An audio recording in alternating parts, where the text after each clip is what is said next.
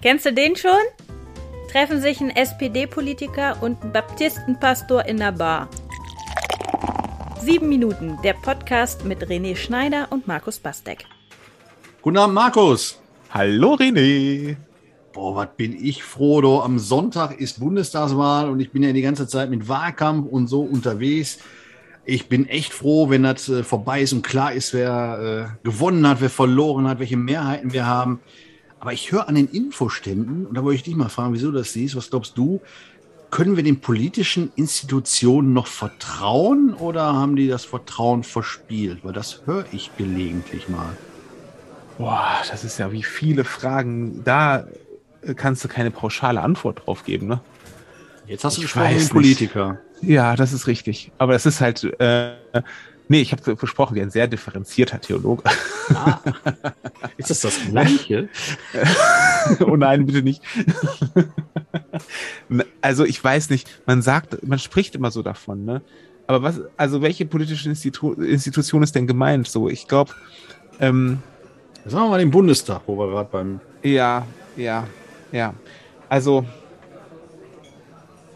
wie soll ich sagen, nachdem, nachdem da so eine aber es ist, kriege ich dann einen Shitstorm, wenn ich sage, nachdem da so eine Pfeifenpartei eingezogen ist und die irgendwelche Leute einschleust, die da Scheiße bauen im Bundestag.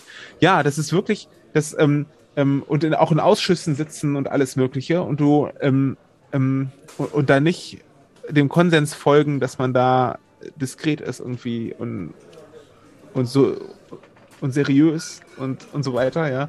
Ähm, äh, nagt das wahrscheinlich schon ziemlich am Vertrauen. Mehr als irgendwie alles andere, als Corona-Politik oder so. Ich, ähm, aber die Corona-Politik hat auch ihre Spuren hinterlassen, da definitiv. Aber da finde ich sogar glatt eher auf Landesebene als auf Bundesebene, ja, weil das die ja so, hm. ja, ja, ja, weil, ja, weil ich ähm, äh, äh, als Vater hatte ich, hatte ich, ähm, habe ich mich viel mehr über das Land NRW aufgeregt als über die Bundesregierung in der Corona-Pandemie, weil meine Kinder in Schule und Kita sind und da sind ja wirklich gruselige Entscheidungen getroffen worden. Ne? Da ähm, ähm, bei den Maskendeals und was da alles gelaufen ist, ähm, da das Vertrauen zu behalten, dass da Leute sitzen, die, die es gut meinen und die was Positives für die Bevölkerung wollen. Ich kann das verstehen, wenn Leute sagen, das Vertrauen ist weg. Mein Vertrauen wäre jetzt nicht weg, maximal angeschlagen, so, ja. Aber ich glaube hm. schon, ähm, grundsätzlich schon noch, dass im Kampf der politischen Positionen irgendwie alle letzten Endes in der Politik, Bundes, Landes, Kommunal, irgendwie das etwas Gutes wollen, weil sie ein Bild von Gesellschaft haben, wie sie super wäre und ein Bild von Wirtschaft und von Politik und so, das super wäre und dem folgen und damit etwas Gutes erreichen wollen. Die meisten schon. Aber leider nicht alle und das trübt das Vertrauen, ne? Hm. Ich finde, um das mal analytisch auseinander zu. Vielleicht auch Wortklauberei, aber manchmal hilft das ja. Wenn man davon spricht, dass man das Vertrauen verloren hat, dann muss man erstmal die Frage, Frage stellen, in was habe ich denn das Vertrauen verloren? Und äh, wenn wir jetzt sagen, in die Institution, bleiben wir beim Landtag, dann ähm, ist doch wirklich die Frage, habe ich das Vertrauen in Landtag, 299 Abgeordnete, habe ich das, äh, 199, Entschuldigung. Mein Gott, jetzt weiß ich noch nicht mal, wie viele Leute da drin sitzen. also habe ich das Vertrauen in äh, dieses Haus, also dieses Abstrakte verloren? Oder habe ich das Vertrauen, Punkt 1, in einen Menschen verloren? In die Ministerin für, für Bildung, in den Ministerpräsidenten, in den Oppositionsführer, so, also Vertrauen in, den, in diesen Menschen verloren? Und habe ich das Vertrauen verloren weil oder das Vertrauen in seine hehren Absichten verloren oder beispielsweise ins Können verloren. Dass ich sage, mhm. die können es einfach nicht. Ich habe das Vertrauen verloren, dass da jemand sitzt, der es kann, was er da tut. Mhm. Oder ich habe das Vertrauen verloren in die Absichten, dass dieser Mensch da sitzt, weil er das Beste für mich will und nicht für sich.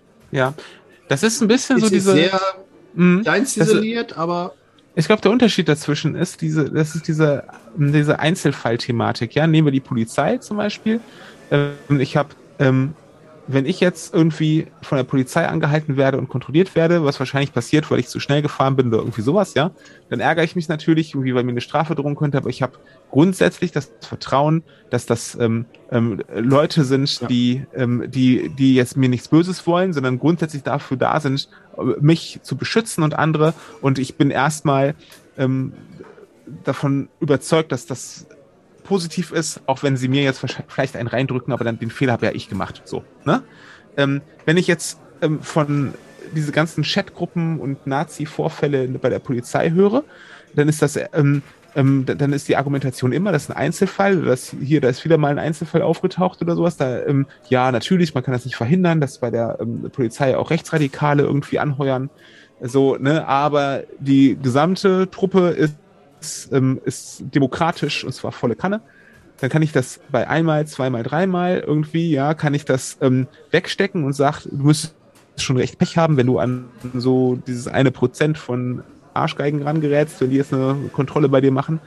Ähm, und die anderen sind aber alle gut, so. Aber wenn das einfach überhand nimmt und du hast den Eindruck, okay, hier liegt ein strukturelles Problem vor, weil ihr könnt mir das nicht jedes Mal als ein Einzelfall verkaufen, sondern hier ähm, hat die Institution ein Problem, weil sie das offensichtlich nicht zu verhindern weiß, dass da lauter Vollpfosten mit Pistolen äh, im, äh, im Gürtel da durch die Gegend laufen und hm. in manchen Situationen tun lassen können, was sie wollen, weil am Ende deckt Kollege den Kollegen und dann, ähm, ne, auch solche Geschichten, dass Dienstaufsichtsbeschwerden und Beschwerden gegen Polizisten in den aller, allerwenigsten Fällen überhaupt zu einer Verhandlung führen und dann noch in den allerwenigsten Fällen zu einer Verurteilung oder so, ne?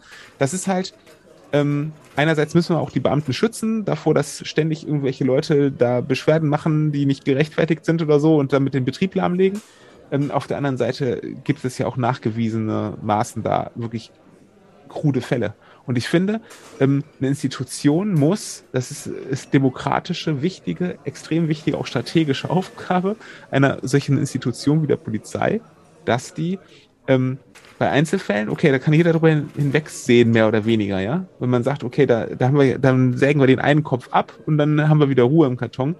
Aber wenn man merkt, okay, das wird ein strukturelles Problem und dann wird nichts getan und dann wird nicht richtig was unternommen und äh, man hat den Eindruck, okay, wir können da einfach reinspazieren und das, das machen, dann verliere ich das Vertrauen in die Institution. Und das ist eine riesengroße Gefahr, weil wenn ich ich als Bürger der Mitte, sage ich jetzt mal, irgendwie irgendwann wirklich das Vertrauen verloren habe, dass die Polizei gut ist, oh weia, ja.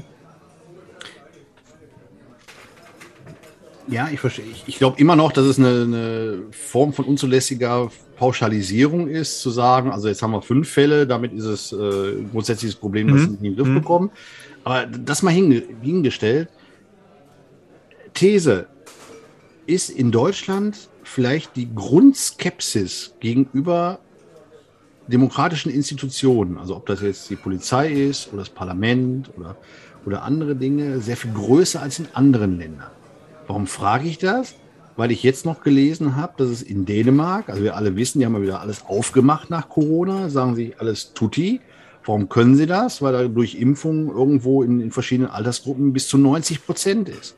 Warum ist die so hoch? Weil die Dänen, und das wiederholt sich dann im, im Bereich der Digitalisierung, in, in anderen Sachen, sehr viel weiter sind, weil sie ihrer Regierung vertrauen und sagen, wenn die das sagen, das ist ein guter Stoff, lass dir das spritzen, dann mache ich das. Und da gibt es umgekehrt ein Grundvertrauen. Jetzt kann man sagen, okay, die, die dänischen Politikerinnen und Politiker sind so sehr viel besser, ähm, dass sie dieses Vertrauen verdienen, aber es ist vielleicht auch dieses Grundvertrauen, was da größer ist. Oder, was sehr viel schlimmer wäre, ist es tatsächlich so, dass die, die da Verantwortung tragen, das Vertrauen noch haben, weil sie einfach, ja, weil die Menschen Vertrauen haben in ihr Können, deswegen kam ich da gerade drauf, in ihr Können, in das Können der Politikerinnen und Politiker, aber auch in deren mhm. Absichten. Und dieses Vertrauen in Können, und ich will jetzt gar nicht wieder mit Andi Scheuer anfangen, bei verschiedenen Ministerinnen und Ministern, aber auch Politikerinnen und Politikern leider nicht mehr da ist, weil sie erwiesenermaßen ähm, ja, Du weißt schon. Ja, aber schau dir, schau dir die Geschichte ähm, von Dänemark zum Beispiel an, ne? Ähm, ist, ein, ist vielleicht ein spannendes Beispiel, aber ähm, ähm, also über die deutsche Geschichte müssen wir uns nicht unterhalten. Wir wissen, was da alles passiert ist und dass das, ähm, dass ein Urvertrag Misstrauen und ein Blankocheck dem Staat gegenüber ähm, auch ganz böse Auer machen kann, das haben mhm. wir, das wissen wir aus unserer Geschichte. Und ich glaube, das prägt auch unser Land natürlich, also bis heute mehr als die meisten sich das eingestehen wollen. Ne? Weil wir haben erlebt, ähm, was passiert, wenn, wenn staatliche Macht komplett außer Kontrolle gerät. So. Aber das Und ja nicht aufgrund des Vertrauens in System, sondern Demokratie ohne Demokraten. Auch wiederum ja. in den 30er Jahren, dass man eben nicht das Vertrauen hatte in die da oben und so. Ja, ja, trotzdem ist es, also ähm, was auch zur Geschichte Dänemarks gehört, ist, erstmal haben sich, glaube ich, aus dem Ersten Weltkrieg haben sich rausgehalten. Davor hatten sie ähm, auch, auch Krieg mit Deutschland und so mal. Da haben sie ja, deswegen gehört Schleswig und Holstein ja, glaube ich, zu Deutschland, ne, weil das, äh, das ist, glaube ich, im 19. Jahrhundert haben sie, gab es da Kriege drum und so. Und die, ähm, ähm, aber beispielsweise ist ja ganz zu Beginn, als die EU entstand, ähm, war Dänemark mit in der Europäischen Gemeinschaft und ähm, hat aber die Verträge von Maastricht zunächst nicht unterzeichnet. Ja, das fand ich ganz spannend, als ich ein bisschen geguckt habe in die Geschichte Dänemarks. Die sind später dann in die EU äh, erst eingestiegen. Jetzt sag, hilf mir auf die Sprünge. Die Maastricht-Verträge sind sozusagen die Gründungsverträge der EU, ne? Oder? Ähm, ich nicht mal ein Bier bestellen. Äh, das, das klären wir in den Show Notes, glaube ich. Ja, okay. Oh Gott, das ist so ich weiß auch nicht so hundertprozentig aber, aber ich, ich, ich glaube, das ist irgendwie so. Und die haben das zuerst nicht unterschrieben. Das fand ich interessant, weil Dänemark ja eigentlich ein total stabiles Land ist, was, was ich sofort, also was zur EU einfach dazugehört. Das ist ähm, so automatisch irgendwie. Und ich, ähm, ähm, es ist so ein bisschen der kleine harmlose Nachbar, der aber viel, vieles besser macht als wir, ne? So, ähm, so habe ich den Eindruck. Ähm, ähm, aber ähm, trotzdem haben die die werden ja einen Grund dafür gehabt haben, und den habe ich jetzt nicht recherchieren können. Die werden ja einen Grund gehabt haben dafür, dass die gesagt haben, wir unterschreiben das erstmal nicht. So. Und vielleicht hat das auch was mit Vertrauen der Bevölkerung zu tun, dass die vielleicht auch gesagt haben, nö, für uns sind da ein paar Sachen umgekehrt und dann sagen wir als Politiker nicht, ach komm, jetzt müssen wir hier mal durchziehen und so, ne? Sondern die sagen dann vielleicht, nee, wir treten jetzt mal von was zurück, wir, wir wagen uns jetzt mal irgendwie negativ aufzufallen, weil wir das erstmal mit unserer Bevölkerung klären müssen. Vielleicht war es so. Ich kann es nicht beschwören oder sowas. Aber ich finde das interessant, ähm, weil, weil dieses Vertrauen muss ja auch verdient werden einer Bevölkerung, dass man sagt, die machen da nicht irgendwie einfach drauf los und die ähm, um, um, und dann, dann laufen die Sachen nicht einfach so durch im Hinterzimmer gemauschelt, sondern die halten Rücksprache, womöglich, ja, mit hm. ihrem, mit ihrem ihrer Bevölkerung auch und so. So lässt sich Vertrauen ja auch verdienen, ne? Und ja. wenn sich einfach die Skandale häufen, ähm, so und die Leute dann trotzdem nicht zurücktreten zum Beispiel, finde ich, das ist. Ah. Also für was sind Leute in der Vergangenheit mhm. zurückgetreten, ne? Und für was heute nicht? So, also das ist, ähm, ja. ich sag ja, ich bin ja auch echt kein Freund davon, immer sofort Rücktritt, Rücktritt zu rufen, ne? Aber es gibt ja so ein paar Gestalten auf Bundes- und auf äh, EU-Ebene, die das, das, kann nicht sein, dass die weiter Ämter bekleiden, nach, nach dem, was mhm. die sich geleistet haben, ne? Und ähm, da bei sowas verschwindet Vertrauen natürlich auch, ne? Ja. Wenn auch das kein Einzelfall mehr ist. Ja gut, sie Japan wurde ja sofort, ne? Also wenn die dann mit ihrem Knickser und dann sagen, oh, ich habe irgendwas getan oder war nicht ganz so gut. Ich meine, das ist ja extrem in die andere Richtung, so nach dem Motto, ich trete sofort zurück, wenn irgendwie meine Ehre da besudelt wird ja. oder so. Oder, oder ich das Gefühl habe, ich habe irgendetwas nicht, nicht tausendprozentig gemacht. Ja. Wahnsinn. Also da ein Scheibchen ja. von, gebe ich dir recht, dann wäre, glaube ich, das mit dem Vertrauen auch nochmal noch mal besser. Also ich vertraue ja unserer Wirtin, dass sie uns hier nicht vergessen hat. Ja. Hertha, hast du nochmal zwei? Ja. Und, Alles klar. Und du Markus. bist auf jeden Fall die politische Institu Institution, in die ich vertra äh, Vertrauen habe, René. In diesem die Sinne. Runde geht auf mich, Markus. Sauber. Prost. Prost. Sieben Minuten, der Podcast mit René Schneider und Markus Bastek.